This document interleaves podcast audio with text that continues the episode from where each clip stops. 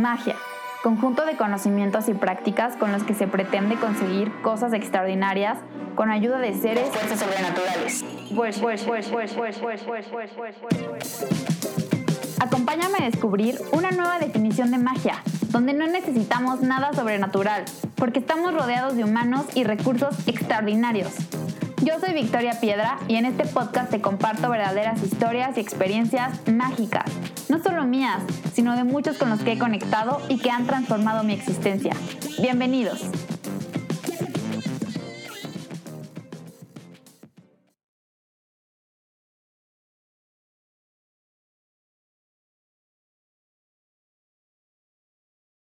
Bienvenidos otra vez a Mágica Existencia. Antes que nada, quiero recordarles que cada martes en Instagram TV encontrarán una herramienta mágica que nuestros invitados nos comparten. Esta semana, Pau Cardiel de My Libremente nos compartió una serie de pasos para rediseñar nuestras creencias a través de un ejercicio de escritura. Puedes encontrarlo en la sección de IGTV de mi cuenta de Instagram. Ahora sí, en este episodio platiqué con Patricio Pacheco, mejor conocido como Pato. Pato es un cineasta documental queretano que desde hace unos años viene construyendo su camino como creador. Hoy está trabajando en un gran proyecto documental que nos mostrará una parte de la realidad del abuso sexual infantil en Querétaro. Junto con su esposa Gladys dedican la mayor parte de su tiempo a este proyecto y hoy viven de esto que les apasiona. Hoy les contamos esta historia donde reflexionamos sobre qué se necesita para vivir de lo que nos apasiona, por qué es tan importante crear comunidad para lograrlo y algunas otras reflexiones de la importancia de vivir en comunidad y apoyarnos de ella, de disfrutar los procesos y de cómo salir a tocar puertas para hacer realidad nuestros sueños es una acción de todos los días. Bienvenidos.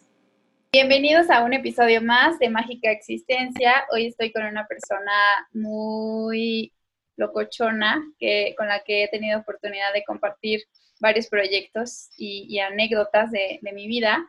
Bienvenido Patricio, Pedro Patricio Pacheco Martínez. ¿Cómo está usted? Muy bien, señora. Muchas gracias. Y usted, qué gusto encontrarla y, no sé, y hablar. Sé que no son nuevos estos medios, pero pues la comunicación tiene que seguir, ¿no? De alguna manera y encontrarnos de cualquier forma siempre es, siempre es lindo. Sí, así es. Estoy feliz de que estés aquí. Estoy segura que va a ser una conversación muy diferente y muy reveladora. Entonces, me gustaría empezar con que nos cuentes quién es Patricio, qué hace, a qué se dedica. Pues yo soy Patricio, tengo 31 años, eh, estoy casado con Gladys González, eh, soy cineasta, estudié comunicación, eh, y no sé, soy un ser humano. Hace poco me pidieron también como una semblanza mía y se me ocurrió mandar un, pequeño párrafo en donde explicaba que soy un organismo pluricelular, ¿no? Y entonces me, escribieron y me dijeron, oye, ¿qué es esto, no? ¿Por qué me hablas de eso? Y, pues sí, ¿no? Somos, somos, somos eso, o sea, que, que pensemos y tengamos estas ideas. Yo digo, es mi muy particular opinión, creo que no nos diferencia de, de, otras especies que también sienten y también pues van sobreviviendo, ¿no? Como nosotros vamos sobreviviendo. Eh, entonces, pues sí, somos, somos esta cosa que buscamos entendernos, que es parte, o sea, es nuestra gran herramienta. Tengo como un poco una capacidad para observar la luz y, y, e interpretarla y, y, reinterpretarla, ¿no? Y entonces es interesante, ¿no? Como alguna otra persona podría tener una capacidad de composición musical, ¿no? Entonces, pues, pues eso lo he hecho como, como mi oficio, ¿no? Entonces ahora es, es, el oficio de fotógrafo que me, que, me encanta y, porque creo que a través de la, de la imagen nos podemos comunicar, este, de una manera mucho más rica, ¿no? Fotógrafo, pero fotógrafo eh, en, busca como de estas imágenes que sí puedan, que desafíen al lenguaje, ¿no? Y que, que, pongan como este nuevo cuestionante de, de, si sí son, es, es, correcta la forma en la que nos estamos comunicando, ¿no? Y, y, entendiendo, principalmente entendiendo, porque nos podemos comunicar como creo que estamos demasiado comunicados, pero no sé si de verdad nos estamos escuchando y entendiendo y, y no sé, realmente conectando. Entonces, fotógrafo, eh, eh, es, parte de lo que soy. Mm. Oye, pues entrando un poquito a tema, a ver, cuéntanos, eh, hoy tú vives de lo que te apasiona. ¿cierto? Sí. ¿Cómo, ¿Cómo fue que llegaste a este punto? No sé, ¿qué soñabas antes de llegar a este punto? Eh, sé que estuviste haciendo teatro, eh, sé que también escribes, em, siempre has estado muy cercano al mundo creativo. Entonces, ¿cómo ha sido esta historia de, de Pato eh, construyendo una vida creativa?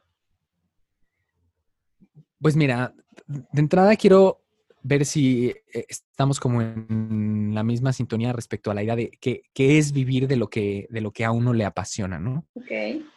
Este, o sea, el, cine realmente creo que es fuera de las, de las, o sea, como de las grandes, este, de los grandes foros y, y, de los grandes premios, creo que la realidad, y más en un país como México, es que el cine es pobre, ¿no?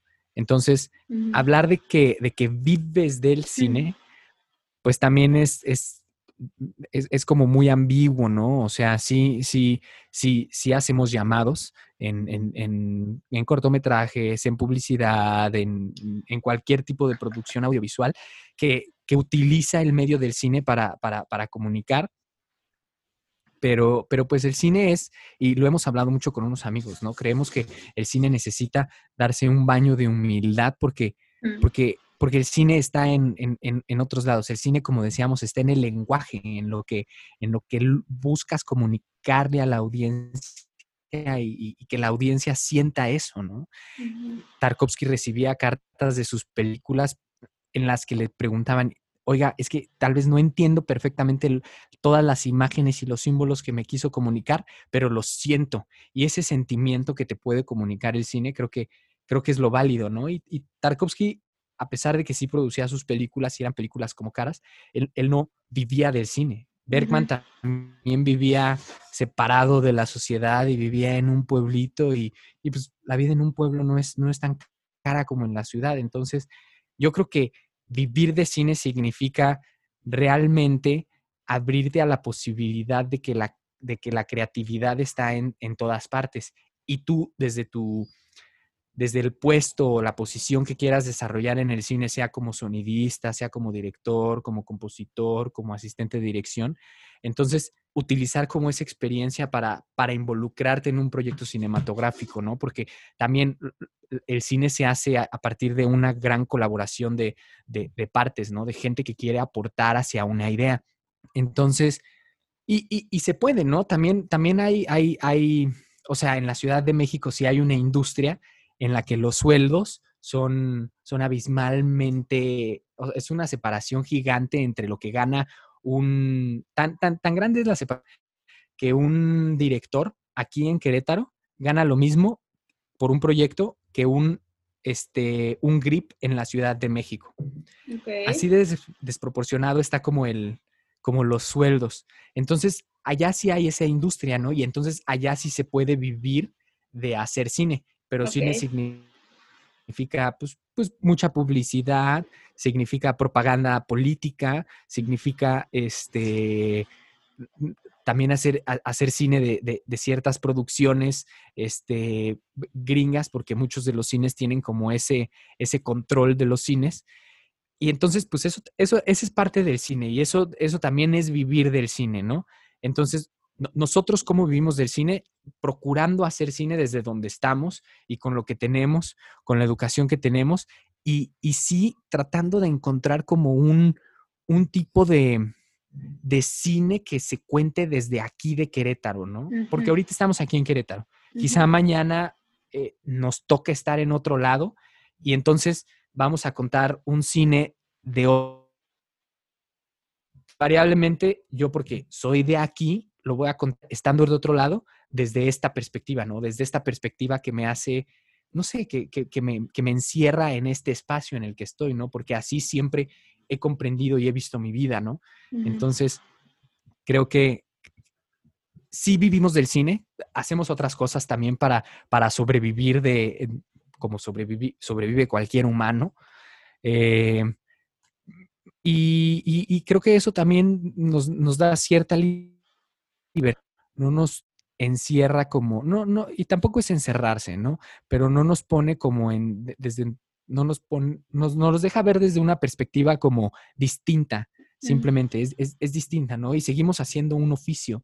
Yo, un amigo una vez cuando yo estaba trabajando en una agencia de propaganda política, este, me dijo, es que somos como aquel, aquel, este, chico que salía todas las mañanas y compraba el periódico y, y salía y decía, el extra, extra, ¿no? y entonces se me, se me quedó muchísimo eso y dije, pues sí, ¿no? En ese momento no existía la tecnología que existe ahora, pero ahora yo estando trabajando en ese momento en una agencia de publicidad política, yo, yo así me sentía, ¿no? y, y, entonces, ¿cómo ha sido el proceso de llegar a hacer eso? Creo que es como tomar la decisión, ¿no? Uno, uno siempre fantasea con lo que quiere ser y, y no se es hasta que se es. No sé si, no sé si me explico. O sea, piensas mucho en lo que quieres ser, pero, pero, pero no eres eso hasta que simplemente un día despiertas y, ya lo eres porque tú te, convenciste a ti mismo de que eres. No sé si mágicamente o, todo este proceso, pero tomaste la decisión, ¿no? Porque también esta, este, esta vida es de, tomar decisiones, ¿no? Y cada decisión te llevará a consecuencias, no quiero decir buenas ni malas, sino simplemente consecuencias distintas, ¿no? Entonces, nosotros tomamos esta decisión y ahorita ahí vamos, en, un par de años hemos este, concretado como más que nada una comunidad que quiere hacer lo mismo que nosotros. Y eso es lo básico. Creo que con eso nosotros podemos construir pues realmente un, un, una vida de esto, ¿no? De hacer cine, pero no, no a partir nada más de nuestro trabajo, sino con el trabajo de todos, ¿no? Claro, creo que algo que me encanta... Es decir, vamos, vamos, vamos a hacer cine. Sí, sí, sí, totalmente. Es que creo que esa es como la clave de, esta industria, ¿no? Y digo, y creo que es lo que platicábamos antes de, comenzar a grabar, como algo bien interesante que pasa por lo menos en México, es que las industrias creativas todavía requieren de mucha colaboración.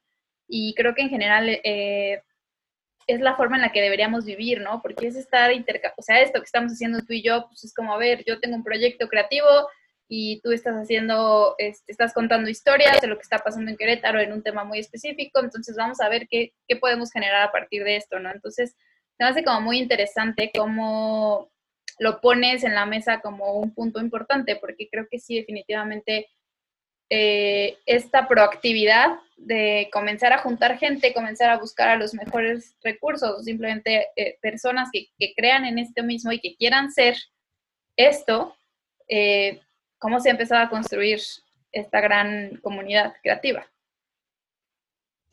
Exacto. Y, y, creo que está muy bonito, ¿no? Que la, cultura, el arte se haga, antes era como el artista, ¿no? O sea, ubicamos como a Picasso, ubicamos, y, y, todavía hoy en día seguimos. Creo que el ser humano, Silvio Rodríguez lo retrata hermosamente. Eh, es un eternizador del ocaso, siempre ha tenido sus ídolos, ¿no? Y, e incluso hoy el día ubicamos al director y, o al productor, este, o al cantante, al, al, al que está ahí en los escenarios, ¿no? Y tan loca es nuestra afición a ese fantasma que es el ídolo, que en Japón hay, hay, hay, ídolos que son virtuales, ¿no? Que realmente no existen en, en, la realidad, sino a partir de un ordenador, ¿no? Entonces, está bien loco. Eh, pero, pero, y seguimos reconociéndolos y creo que nos va a llevar mucho tiempo hasta que como que quitemos esa idea de nuestra cabeza y nos entendamos como este organismo.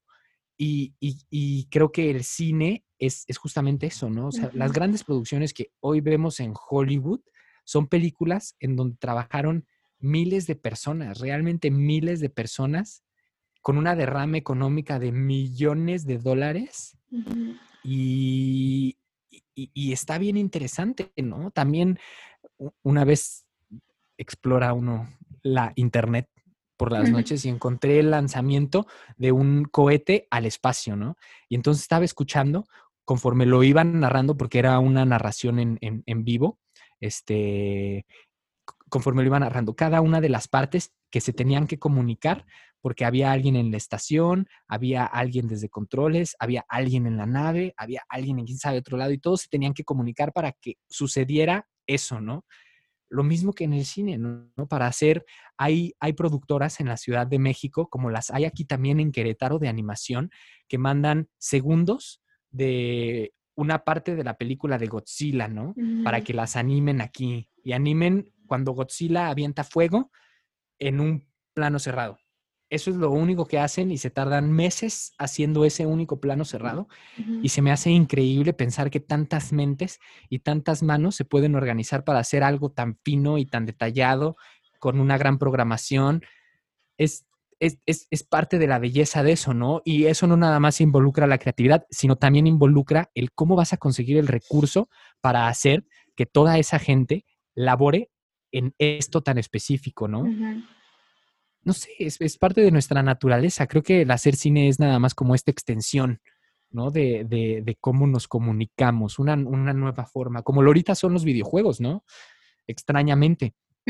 Sí, y, justo creo que al final es una, esta colaboración o nada más es en, así deberíamos aspirar a vivir, ¿no? Así deberíamos aspirar a vivir como, como sociedad, porque pues si lo ponemos en diferentes situaciones, en, no sé, ¿qué te gusta? En armar un coche, en armar, o sea, en, muchas de las cosas que, hoy se hacen, este, mm, esta aspiración a la colaboración debería ser como el eje.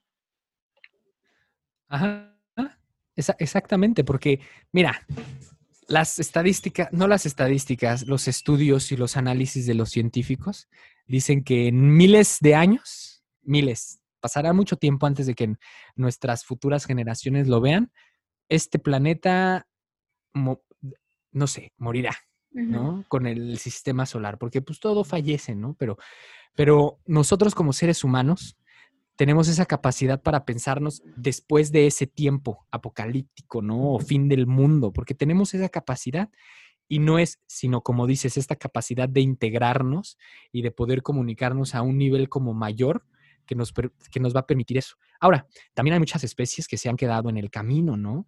Podríamos ser una de esas especies. No estoy diciendo que menosprecio nuestra especie para nada, al contrario, estoy diciendo que puede suceder. Sin embargo, porque nosotros no sigamos viviendo no quiere decir que la vida se va a extinguir en este planeta. Entonces creo que a partir de eso debemos de también actuar y llevar nuestras vidas, ¿no? De decir, oye, no somos, o sea, no somos el centro del universo porque no lo somos. Y creo que eso lo descubrimos hace unos cientos de años y seguimos pensando que, somos el centro del universo, ¿no? Sí, y, justo. Y no. Oye, y hablando un poco de actuar, me gustaría que nos compartieras, no sé, cuáles han sido como las decisiones o momentos cruciales en tu vida que te han llevado como a pues a esto que hablamos, ¿no? A hoy estar como en este lugar en el que estás creando constantemente con una comunidad, en el que, no sé, estás contando historias a través de, productos audiovisuales. ¿Qué tuvo que pasar en, tu vida? Eh, a mí, a mí yo, yo creo que a mí siempre me gustó, ¿no? Como la idea de la fotografía. Desde siempre, desde, desde que agarré una cámara, fue como, esto que estoy viendo, se lo puedo comunicar a alguien más. ¿No? Porque la cámara es, eso lo que hace, ¿no? Aunque le pongas el lente que le pongas, la cámara es, es como este editor en la vida real, ¿no? Entonces te va a mostrar, te va a mostrar el cuadro que quieres que vea. Y, quien está detrás de la cámara, pues te está, está agarrando este pedazo de, realidad y te quiere comunicar algo con eso, ¿no? Entonces, desde siempre me, me gustó eso, no sé, la, algo tan sencillo como el enfoque, enfocar un plano y luego el segundo plano, a mí se me hacía como una cosa maravillosa, ¿no? Decir, ok, primero te puedo contar esta parte de la realidad y luego te puedo contar esto otro, ¿no? Y, con esta suma de, partes de la realidad te puedo contar algo más que no está ahí. Entonces, eso siempre me gustó. Creo que no, este, y empecé con la idea de estudiar comunicación primero, luego me, este, pero luego me dijeron, no, mejor estudia cine directo. Y, luego estudié cine y luego terminé estudiando comunicación. No sé, creo que en parte tuvo que ver con esta, esta forma de indecisión que, existe cuando no, no, pues la industria del cine y más en un, en, en Querétaro en los noventas, pues era como algo algo que ni siquiera se veía, ¿no? Por ningún lado, por el horizonte de decir, oye, esta es una posibilidad. Entonces, fue, ir a estudiar fuera, ¿no? Cine. Y cuando regresé dije, bueno, siempre sí quiero estudiar comunicación porque quizá eso me vaya a dar algo más que te da cierta experiencia en la universidad, claro que sí, y, me encantó y conocí personas maravillosas. Jamás podría como cambiar esa experiencia de ir a una universidad a estudiar la carrera, pero al final creo que el, cine se hace entendiendo bien o teniendo clara una visión, ¿no? Y yo esa visión, este, pues no la tuve clara hasta que uno se atreve a, mostrar eso, es, eso que es, ¿no? Y, ajá, aceptar desde dónde estás hablando también, ¿no? Porque e, e, es muy fácil como sumarse a otras voces y entonces creer que, que, que eso que tú estás diciendo es, es, es, es, algo, es algo único y eres tú, pero tal vez te estás sumando a otras voces. Entonces, aceptar tu realidad tal, tal cual es y, y empezar a platicar y a dialogar a partir de eso, creo, que, creo que es parte. Y lo que decíamos hace rato, entender tengo un episodio bien, bien, bien grabado en el que yo daba clases de cine, ¿no? Ya, ya, y antes de empezar como esta idea de producir realmente cine nada más, ¿no? O buscar nada más producir cine y contar historias. Eh, daba clases y entonces una, una alumna del, de la escuela de cine me dijo, es que, que estaba bien preocupada porque ella con sus compañeros no podía terminar de entenderse, ¿no? Porque uno de sus compañeros querían hacer un cortometraje y otros querían hacer otro. Este, en lugar de decir, oigan, tenemos una historia, vamos a, vamos a procurar hacer esta historia entre todos, ¿no? Y en ese momento yo me recordé a mí mismo hace 10 años pensando como sus compañeros estaban pensando, ¿no? Queriendo hacer ellos y desde que estaban en la carrera, ellos queriendo ser como el próximo Cuarón, ¿no? En ese momento con su cortometraje estudiantil, queriendo hacer eso. Y yo, y yo era así, cuando esta chica me lo estaba diciendo, en ese momento dije, bueno, creo que, creo que esto va por otro camino, creo que en este camino no puedo andar, andar yo solo.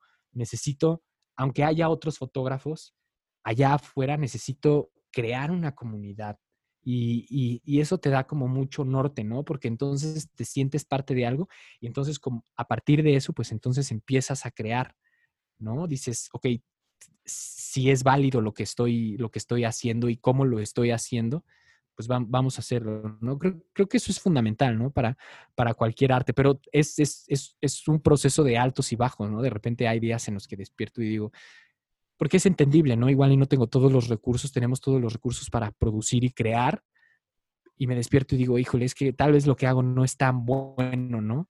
Pero creo que es, creo que es un proceso también, o sea, no, no puedo esperar ahorita o querer pretender hacer una película de millones de dólares cuando, cuando apenas estamos armando una, producciones independientes, ¿no? Sí, totalmente.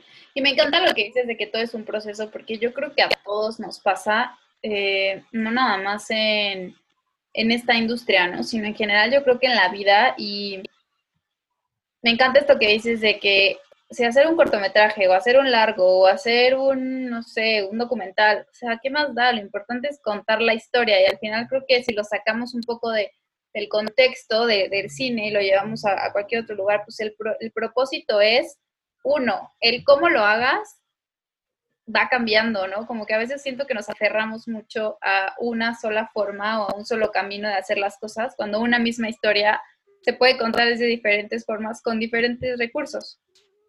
Claro, claro, claro. Y no cuadrarse a una, a una forma de producción única, porque cada historia va a encontrar su camino. Si, si se quiere contar realmente y si se está trabajando en ella, entonces va a encontrar, creo yo, su camino, como que las posibilidades se van a, se, se, van a ir abriendo. Con trabajo, o sea, el trabajo es básico, ¿no? E, ese es imprescindible, eh, de estar ahí todos los días dándole y abriéndote las posibilidades. Eso siempre es necesario estar ahí, ¿no? Picando piedra. Y picando piedra lo digo en un sentido como figurativo, pero, pero es necesario y poco a poco las posibilidades se van a ir abriendo, ¿no? Este, tanto en tu visión de cómo quieres contar las cosas y cómo se va materializando eh, eso que tú crees, eso que tú querías, ¿no? Y, es un proceso. Ahorita nosotros estamos terminando un documental al cual le tenemos muchísima fe porque además, este, de que nos, de, que nos gustó cómo, cómo, cómo se realizó y cómo, cómo quedó terminado, este, es algo, es, es, es un tema que, que tenemos, del que tenemos que hablar y del cual creemos que, este, que es necesario que, en la sociedad también se replique para cambiar ciertas actitudes, ¿no? Habla de, del abuso sexual infantil, entonces, pero, pero es, es un primer documental, ¿no? No es el documental que nos va a poner en, el, en, en, los anales de la historia, ¿no? Es más, ni siquiera estamos pretendiendo eso, sino simplemente en nuestra comunidad visibilizar ciertas cosas que, que, no están bien, ¿no? O, que la gente las ve, pero no quiere hacer caso de ellas, ¿no? Eso es, eso es lo que buscamos con, nuestro cine. Me encanta. Y, y a ver, ¿con quién estás trabajando en este documental? ¿Qué, ¿Qué, ha sido este proceso? ¿Cuánto tiempo llevan trabajando en él? ¿Cuándo sale? ¿Cómo, cómo, cómo ha sido? Es un tema delicado, entonces me imagino que también los retos a los que se han enfrentado pues, han sido bastantes. Entonces, cuéntame un poco de cómo ha sido este proceso, específicamente hablando de este documental. Mira, originalmente surge de una historia por un trabajo que yo estaba haciendo en el Marqués, eh, en donde los psicólogos que estaban trabajando en un instituto de la juventud daban apoyo como a las a las distintas preparatorias del Marqués. Entonces, uno de los casos que surge de ahí es que un niño que sufre abuso por parte de su padrino, este, cuando el padre los encuentra, golpea al niño porque le dice, tienes que defender porque eres un machito, y entonces se va a pistear con su padrino, ¿no? Y entonces, a partir de ese tema, se lo platico a Gladys, este, mi esposa, y, y me dice, es que tenemos que contar esto de alguna manera, ¿no? En ese momento nosotros sin, sin saber nada del tema, nada más sabiendo este pequeño caso en particular, pues nos pusimos a investigar y desarrollamos una ficción a partir de eso, ¿no? De las etapas y de cómo, de cómo un niño este, sufre a partir de ese evento, ¿no? Mm. Después de una investigación. Cuando terminamos el guion, este, nos encontramos con esta asociación que atiende a niños que han pasado por abuso sexual infantil Corazones Mágicos está acá en Querétaro y nos dijeron es que tal cual es, es este, como, como lo describen en, su ficción, es lo que vive un niño, ¿no?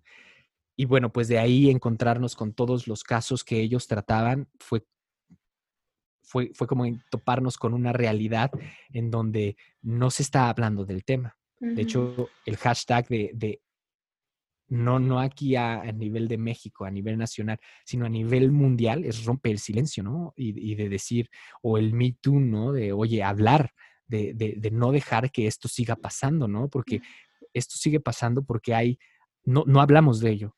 Y entonces las legislaciones, pues no, no, no tienen en cuenta eso de lo que se tiene que hablar y sobre lo que se tiene que legislar, ¿no?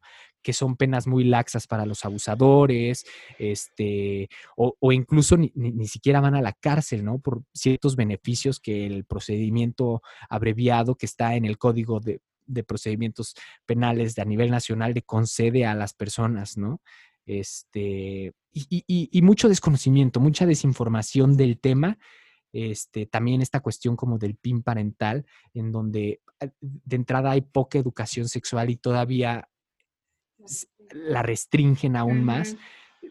Necesitamos como niños capacitados para poder, para poder ayudarse en eso, ¿no? Entonces, nuestro documental se llama Silencios y, no pretende señalar a nadie porque, porque digo, no queremos ponernos del lado del, del, agresor, eso, eso es aparte, porque lo importante es sanar a los niños, ¿no? Eh, lo, que queremos es, es buscar que los niños tengan una, una voz y, que puedan ellos defenderse para que esto deje de estar pasando, ¿no? Porque se puede evitar. Hay herramientas que se les pueden dar a los niños para que puedan denunciar y que puedan hablar y que esto no se quede como en el olvido, que es como se ha quedado, ¿no? Hay casos de padres de familia hoy en día que fueron abusados por gente que ahorita está en la cárcel, apenas lo acaban de meter a la cárcel por haber abusado de otros niños hoy, pero que hace 20 años también estaba abusando porque no se dijo nada, porque se cayó y las escuelas en lugar de decirle algo al entrenador lo mandan o lo corren nada más. es, como un por, por, porque no se porque no se haga más grande el problema cuando el problema sigue ahí, ¿no? Entonces, es, todo un, un y, y que antes de la película decidimos hacer el documental justo para eso, para, para, para hablar del tema y, y, y, después, pues sí, buscar el financiamiento para conseguir este, hacer el largometraje que, que puede reforzar y ayudar a, visibilizar más este tema, ¿no? Sí, claro, totalmente. ¿A qué te has enfrentado en este proceso? ¿Qué retos has, visto? Has o sea, ¿qué retos han tenido? Mm, sí, ¿cómo ha sido este camino? Mm, este, pues todo es un reto, ¿no? Realmente desde apenas ah, terminamos en el 16 de marzo, ¿no? Es que me acuerdo mucho de la fecha, porque ese día íbamos a grabar de la... de la pandemia, ¿no? de, que cerraran todo y no, no dejaran grabar. Entonces, eh, llegamos a la locación, nos dijeron, es que ya no pueden grabar porque pues está sucediendo esto. Y nosotros ya sabíamos, ¿no? Pero habíamos conseguido un permiso especial lunes, un crew pequeño, reducido, ¿sí? Nos dijeron, no, no puedes. estábamos ahí ese día con todo el equipo, con los testimonios y ya. En fin, nos dejaron entrar, pero así apenitas. Pero fuera de eso, eso siempre son cosas que pueden pasar, ¿no? En la producción. Fuera de eso, así realmente como este obstáculos. Em, ahorita estoy sonando muy positivo porque el documental lo hemos logrado, logrado armar desde, entre comillas, solamente nosotros, ¿no? Eh, con entrevistas, con música que, que, que, nos logran donar algunos, algunos amigos que se suman como a esta causa. Entonces, pues la gente se está, o sea, se suma como a este tema, ¿no? Creo que, creo que a cualquier persona que le cuentes, y quiero decirlo así como suena, ¿no? O sea, cualquier persona normal pero fuera de eso de normal también es bien ambiguo, ¿no? Este, pero cualquier persona que le hables del tema, creo que em, pues se identifica, ¿no? Hemos tenido mucha apertura. Este, tal vez esta apertura no necesariamente se traduce en, dinero invertido en el proyecto, ¿no? O sea, no es, no es sinónimo de eso. Sin embargo, sí hay mucha gente que quiere apoyar y que quiere este, hacer visible esto, ¿no? Eh, por ahí estamos organizando esta legislación para que, eh, que es, que, es, que es un long shot, ¿no? Es como un tiro a largo plazo, pero una legislación que cambie los códigos penales este, del Estado, ¿no? Para que un abusador sexual o un agresor sexual sí vaya a la cárcel, porque ahorita la pena es tan corta que se puede adherir a este procedimiento abreviado que te digo, que está en el Código de Procedimientos Penales a nivel nacional, y entonces puede reducir su sentencia a la mitad, a un tercio, perdón, y como es menor de cinco años, entonces liberar su condena en libertad condicional. Entonces nunca pisa la cárcel. Y, y, entonces imagínate a un niño que sufre abuso, en el momento en el que le dicen, oye, tu abusador está libre, es como, bueno, en esta sociedad no, no se castiga a la persona. Es, es terrible, ¿no? y al menos que el abusador. Y eso, y eso sí se puede lograr. Si todas las personas empiezan a hablar del tema y empiezan a, pues a proteger a los niños en lugar, porque pareciera que se está protegiendo a, las otras personas, ¿no? A los agresores sexuales. Sí, totalmente. Y hay tres estados en donde sí, de los 32 estados, hay tres estados en donde sí se garantiza que vayan a la cárcel, pero en el resto de los estados de México, no. Y eso se puede hacer a nivel estatal, ¿no? Promoviendo una ley que los diputados locales hablen, que la sociedad se involucre localmente para, para hablar de eso, ¿no? Este, y, y, como obstáculos, pues, pues sí, el, el financiamiento siempre es un, podría parecer un obstáculo porque, pues sí, mucha gente está interesada en el tema, pero tampoco mucha gente quiere hablar del tema, ¿no? Entonces es, es, es, complicado, ¿no? Justo es lo que te iba a eh, preguntar, o sea, en el tema de recursos, ¿cómo sea, cómo, o sea, entiendo que hay mucha gente que se está sumando al proyecto como de pues, de que quiere colaborar, que quiere construir, que quiere ser parte como de que esta historia sea contada o que estas historias sean contadas, pero eh, vuelvo ahí como a esta, esta pregunta, ¿no? De, ¿eliges A o B? O sea, ¿cómo, cómo superamos estos retos? O sea, si, si te quieres dedicar a una vida creativa o a una vida de contar historias o a una vida de, o, vivir de, esto, de este tipo de proyectos, Mm, ¿Qué pasa? ¿Cómo, cómo ha sido esto? Pues mira, ahorita en, esta etapa del documental, pues un documental es de salir y, buscar, pues es como un trabajo medio de reportaje, ¿no? Sí. Entonces, eh, pues ha sido muy, muy independiente eso de, de, buscar las entrevistas. Nos acercamos a la universidad también, a la Universidad de Anáhuac, porque de ahí egresamos. Bueno, egresé este, pues acercarse a las saber, acercarse a quien sabes, porque de entrada creo que una persona tiene, podría tener como muchos, muchos, yo le llamo este, su minita de oro, ¿no? Alrededor de, su persona. La cosa es, y, bueno, es que uno tiene una idea como una expectativa bien grande de, de su proyecto, ¿no? Pero, y, y entonces eso de repente me detenía muchas veces para ir y pedir ayuda a la universidad, ¿no? Porque yo decía, bueno, es que yo ya soy egresado, yo no puedo regresar a la universidad y decirles que, que me ayuden, ¿no? Que me presten equipo para hacer algo, porque yo ya debería de estar grabando en un set de cine y eh, ideas estúpidas, ¿no? Que uno se hace. Y, y de repente fue como, no, bueno, a ver, vamos, vamos a ver, vamos a presentarles el proyecto, a platicarles.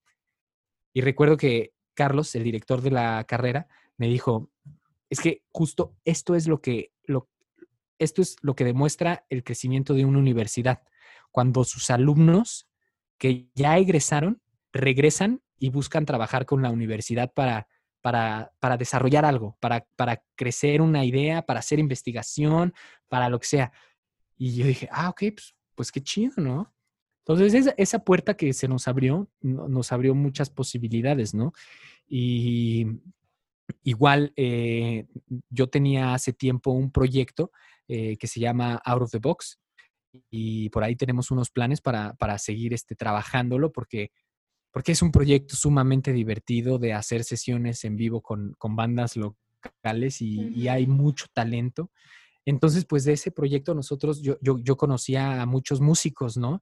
Eh, y de todas las sesiones que llegamos a grabar a lo largo de seis años, había una, una banda que se llama Glowstone, queretana, eh, que cuadraba perfecto como en el mood de, de, de la historia que queríamos contar.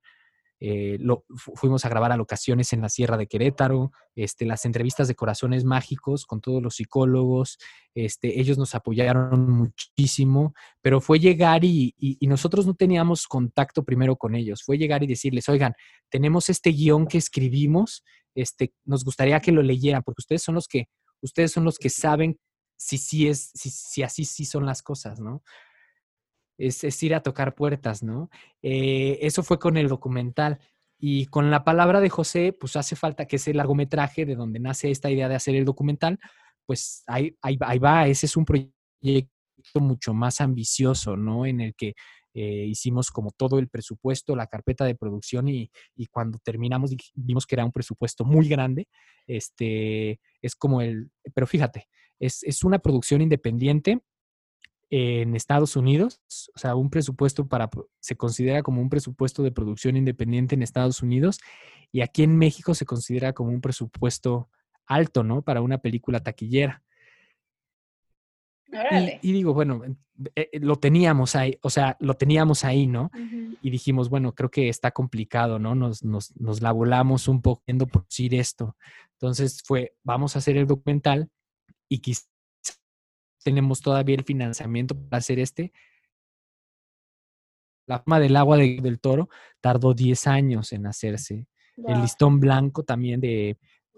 El, ar, el de la vida tardó 10 años. La forma del agua, desde que este Guillermo del Toro estaba en el Espinazo del Diablo, le dijo al director de fotografía, oye, fíjate, tengo esta historia y me gustaría que tú la fotografiaras. No sé, también es como, es como pensar que así son, porque no vamos a llegar de repente y producir algo de millones y millones, ¿no? Claro. Tienes que, tienes que buscar la forma de, de generarte, es, de generar eso, ¿no? De construir, ¿no? Paso a pasito. exacto, exacto. Roma no se construyó en un, en un solo día, ¿no? También darnos cuenta de eso, que, que, no sé, yo, yo pienso, quizá aquí en Querétaro, que no hay industria de cine o de si hay una industria audiovisual, hay como muchas productoras que están empujando hacia eso, pero, pero no hay una industria de cine como la hay en, en la Ciudad de México, ¿no? Porque también es, es, es o sea, es, es, es un abismo muy grande, ¿no? Se entiende, pero a nosotros que estamos haciendo cine aquí, quizá no nos toque ver esa industria de cine cretano, ¿no? Porque, pero ahí estamos, estamos trabajando en esto, ¿no? Lo que hablábamos desde un principio, ¿no? Somos un organismo que, que, que, trabaja por algo y, y, lo veremos, no con estos ojos y no con estos pensamientos, pero, pero, eh, pero lo veremos de alguna forma, ¿no?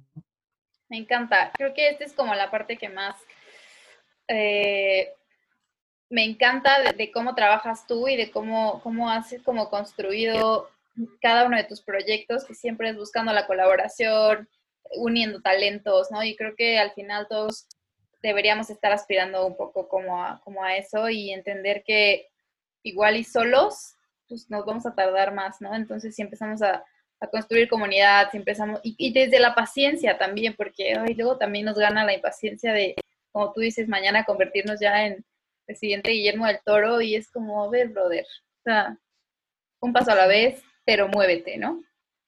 Sí, sí, sí, desprenderse un poco, ¿no? Del, del no sé, al, principio cuando empecé a trabajar con Gladys, este, hablábamos del ego, ¿no? Y del ego que tiene una persona u otra respecto a sus ideas. Y creo que el ego es, es, es de uno, ¿no? O sea, no, no, no encuentra cabida en el otro esa idea del, del, ego.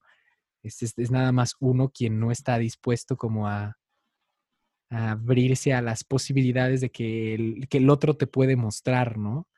Porque pareciera que entonces tú todo el tiempo tienes razón y tú, y tú, y tú. Y, y, y hay mucha gente así, o sea, también es una realidad, hay mucha gente así. Pero, pero sí es quitarte como esta máscara, ¿no? Y decir, a ver, a ver, ¿qué onda? ¿Qué onda con la vida? Sí, sí, sí, ¿qué onda con todo? Oye, a ver, cuéntame un poquito cómo ha sido trabajar en este, en este proyecto con tu esposa y en otros más. Eh, también entiendo que es, o por lo menos yo así lo veo, como es esta parte también de, de esta estrategia de que al final del día, pues sí, aparte de tu esposa también es una gran directora y es una gran guionista, entonces, y también le encanta la investigación y todo, entonces, pues al final es un, es un, no, no quiero llamarlo recurso, pero al final sí, o sea, es este como otra estrella más que si la sumas al proyecto se hace una gran constelación. Sí, pues, ¿qué te puedo decir yo de la señora Gladys? Eh, o sea, de entrada creo que, no sé, pareciera que es, que es como complicado, pero no puede ser más complicado que intentar comunicarte con otra persona. Pero, y, no, o sea, no, no se tiene por... O sea, bueno, no, sí, es, sí es difícil, sí es difícil, la verdad. O sea, hay veces que se mezclan las, las cosas y, pero, pero también tienes que saber, creo que ella tiene mucho, tiene mucha más entereza en por, por ese lado que yo de, de saber separar entre entre una y otra cosa, ¿no? Porque yo soy más de que me lo tomo un poco más personal.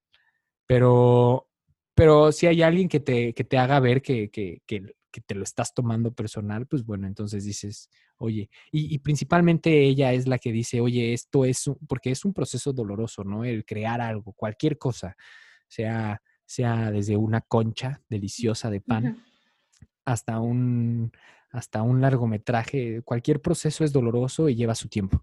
Entonces, ella yo, porque yo muchas veces pierdo esa perspectiva, ¿no? Ella me dice, es que hay que disfrutar el proceso, ¿no? O sea, sí hay muchos altos y bajos, pero lo principal es disfrutar esto que estás haciendo, que tú tomaste la decisión que quieres vivir de esto, aunque vivir de esto no signifique ser millonario de esto, porque no significa eso.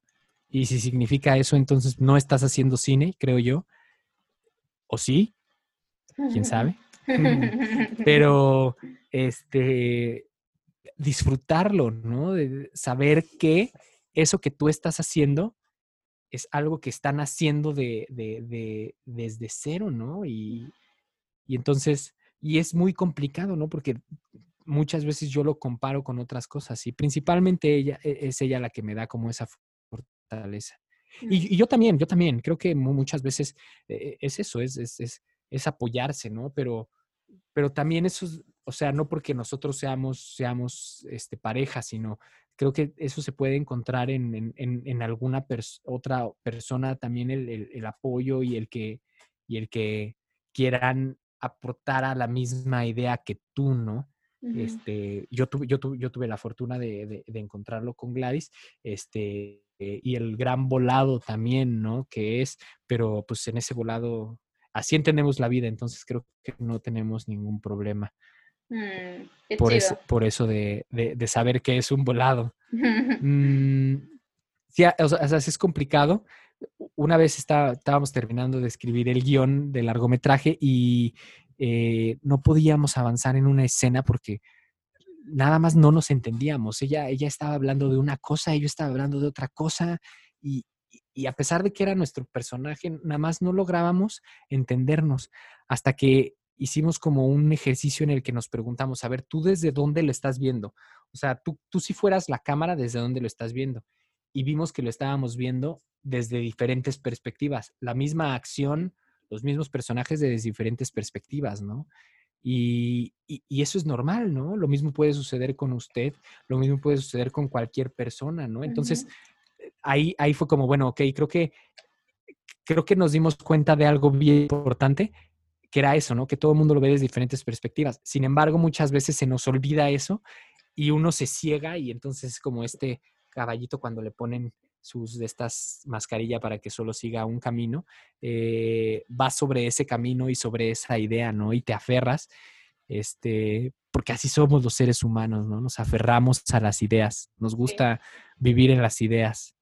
Eh, y, y, es difícil ese proceso, es difícil también pelearse y de repente mm, ver que la discusión, los dos están hablando de lo mismo, pero es parte de, ¿no? Y muchas veces, aunque estando en la discusión es terrible, después de que pasa la discusión llegas a unos acuerdos maravillosos, ¿no? Y encuentras algo que antes no estaba ahí, que, que fue, yo lo entiendo como si, si estuvieras en esta mina, ¿no? Y estuvieras picando piedra en la oscuridad y estuvieras, pues sí, picando piedra con el pico, cada golpe es como contra una superficie sólida, ¿no? Entonces te tiembla todo el cuerpo, todo el ser, toda, todas tus emociones. Eso es una discusión. Pero cuando encuentras ese, eh, cuando sigues picando piedra y encuentras ese brillo que te dice, aquí, está el, oro, entonces es maravilloso, ¿no? vale la pena. vale la pena completamente. Y ya luego nos tomamos una chela y decimos, ah, ya, estamos bien pendejos por pelearnos. Sí, ya, ya, besos a ellos. Sí, sí.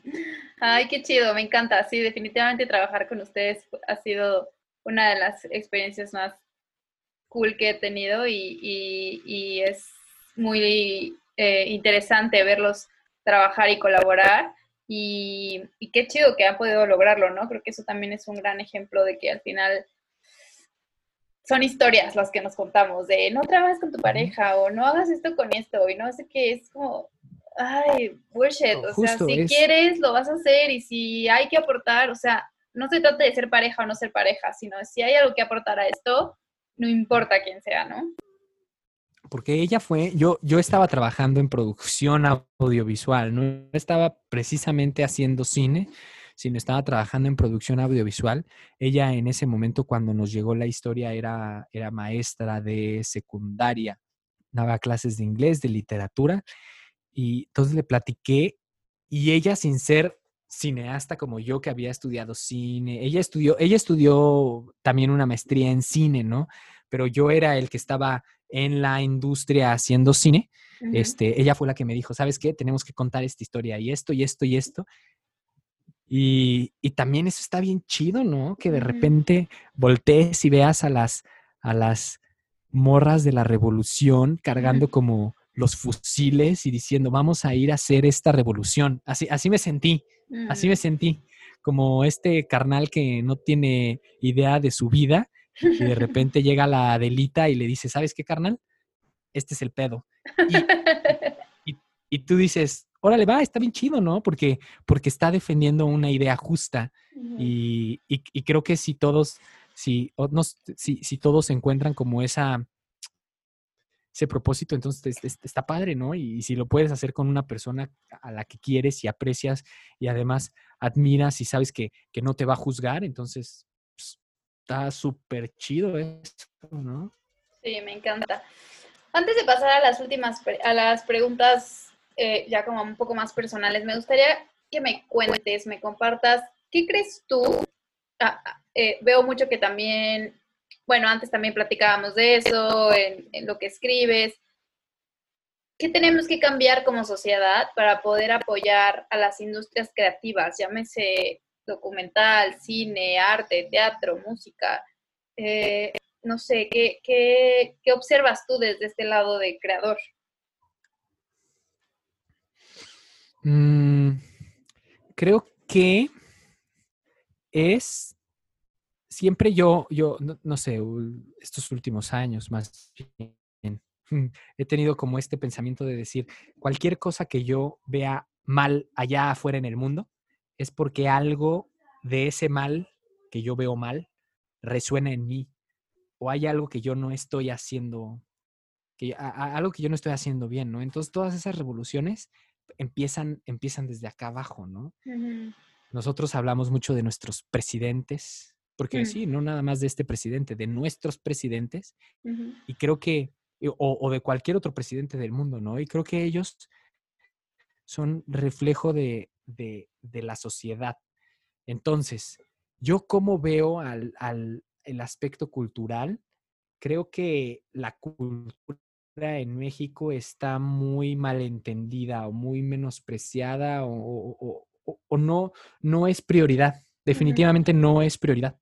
O sea, como que tan es que no es prioridad que ahorita en la contingencia, pasó la contingencia, abrieron los bares, abrieron, abrieron todos menos los recintos culturales y los recintos deportivos. Hasta los moteles abrieron.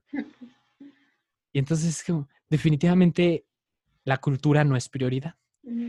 Eso está por, este, por un lado, ¿no? Y por otro cuando lado... La, cuando la cultura nos ayudó a sobrevivir la contingencia, porque cuántas eh, películas no nos echamos, cuántos documentales, platicábamos de ambulantes, de, eh, festivales de documentales, que se digitalizó completamente, este, cuánta gente que hace teatro, que hace stand-up, que hace toda esta parte creativa, fue lo que nos mantuvo cuerdos, porque ahí sí estuvimos consumiendo pero como tú dices, tiene que ver con una cuestión de consumo. Eso era lo que le iba a decir. Ahí está eso por ese lado, ¿no? Que, en, la sociedad no es prioridad la idea de la cultura. Y por otro lado, este, están las intervenciones culturales en ciertas comunidades que son breves, ¿no? Estas intervenciones culturales que solo van y, y buscan generar una imagen o generar una narrativa de ese espacio, lo graban y justamente luego van y lo monetizan ese espacio, sin realmente haber tenido una intervención ahí, ¿no? ¿Cuántas películas no hay que, que, hacen eso, ¿no? O sea, que tienen una derrocha económica gigantesca para, para nada más generar, armar un pueblo, construir un pueblo que va a ser locaciones y luego abandonarlo, ¿no? También, también creo que eso te dice, o sea, la cultura y la sociedad deben de estar unidos, ¿no? Y deben de tener como este, este, este lazo que, los haga indivisibles. Porque la, cultura se nutre del, perdón, la, de, la, de, la, sociedad, ¿no? Y la sociedad se nutre de la cultura. Es como una, una simbiosis. Sin embargo, la estamos como separando completamente, ¿no? Y estas intervenciones de, de, seis, dos meses, una semana, tampoco nos hacen bien.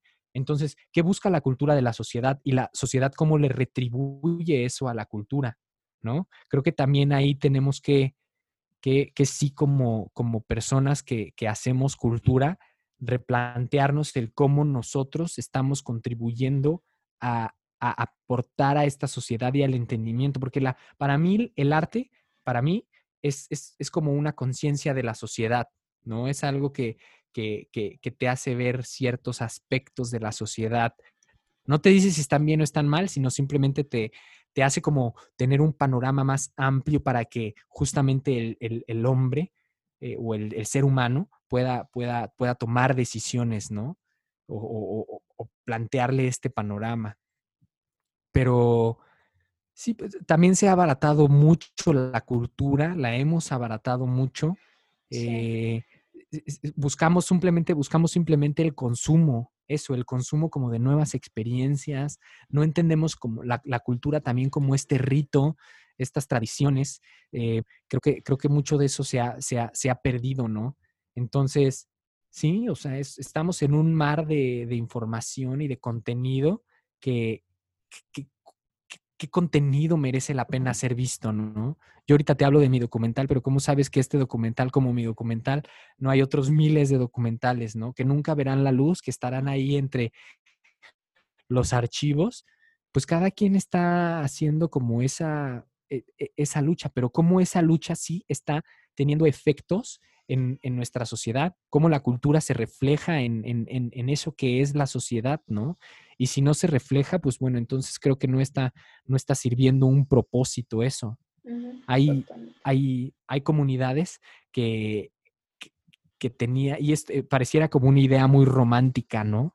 Pero todavía hay tribus que, que mientras los gentes, la, la, gente va a labrar el campo, hay otros, ah, los artistas van y tocan música, ¿no? Para que mientras ellos labran la tierra, están los músicos, ¿no? Y, y eso, es, eso es, creo que eso, no sé, el arte debe de funcionar como eso, ¿no?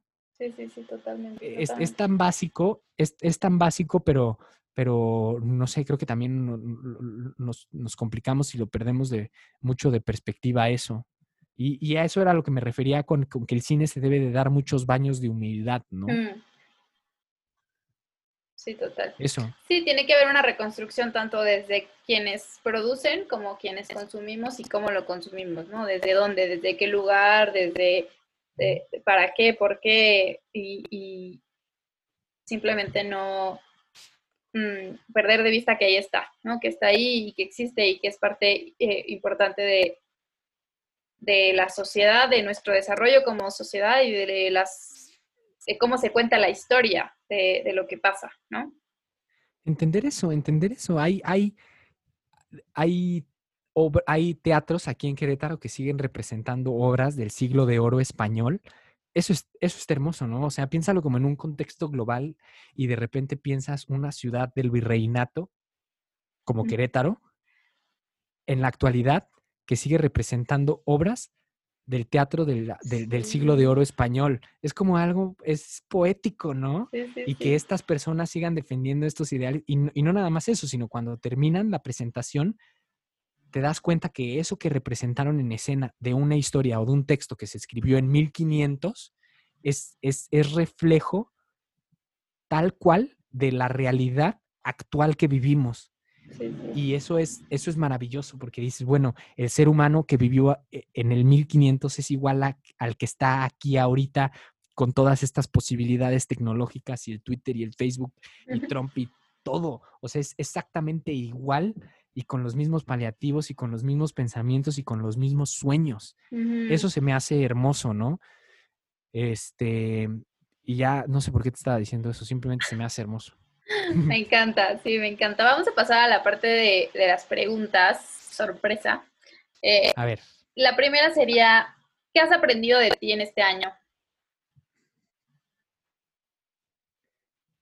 Que tenemos una minita de oro, ¿no? Que todas las posibilidades están a, nuestro alcance.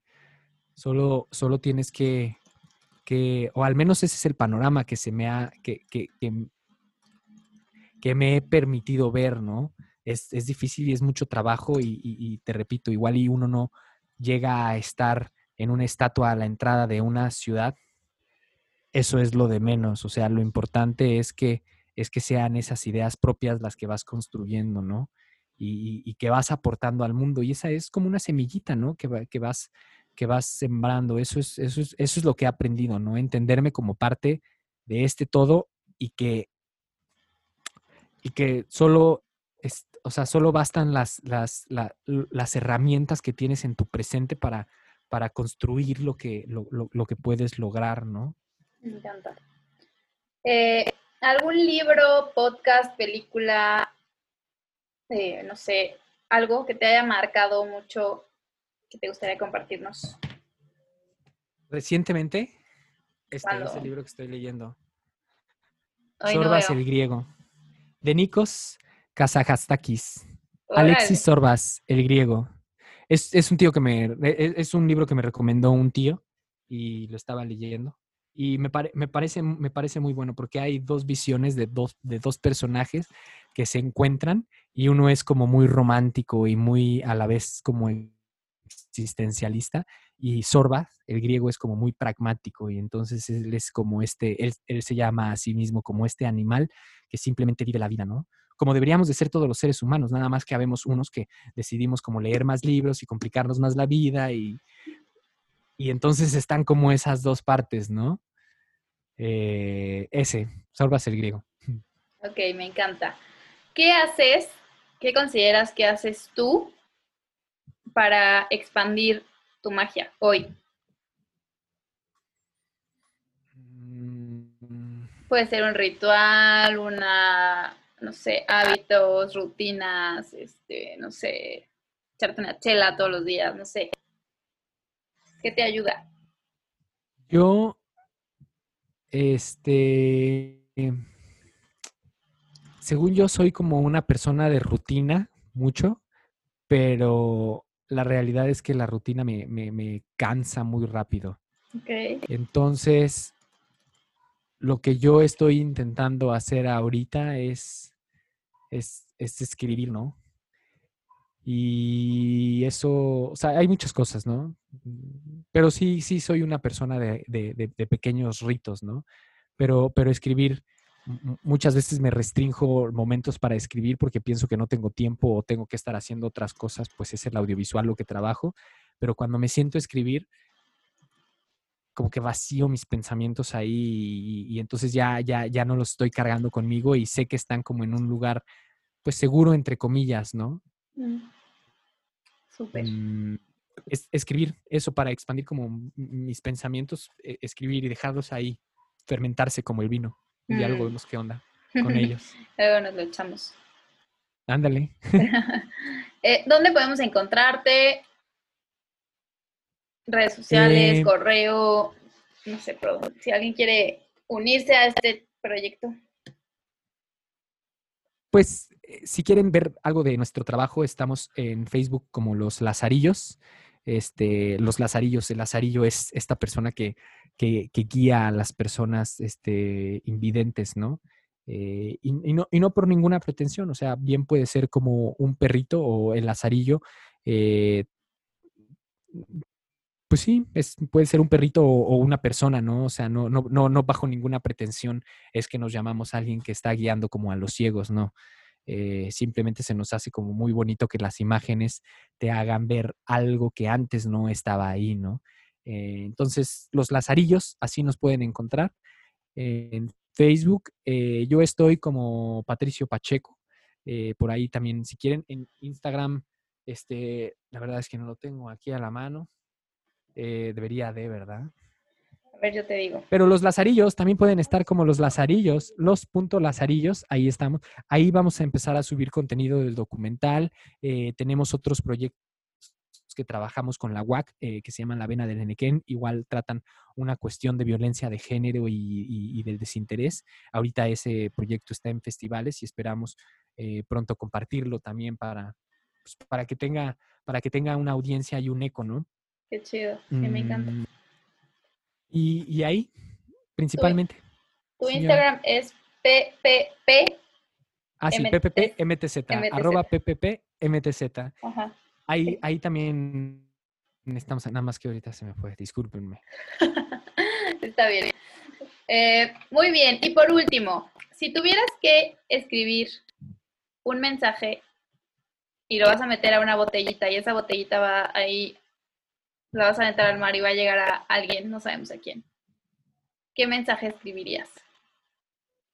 Sería algo así como...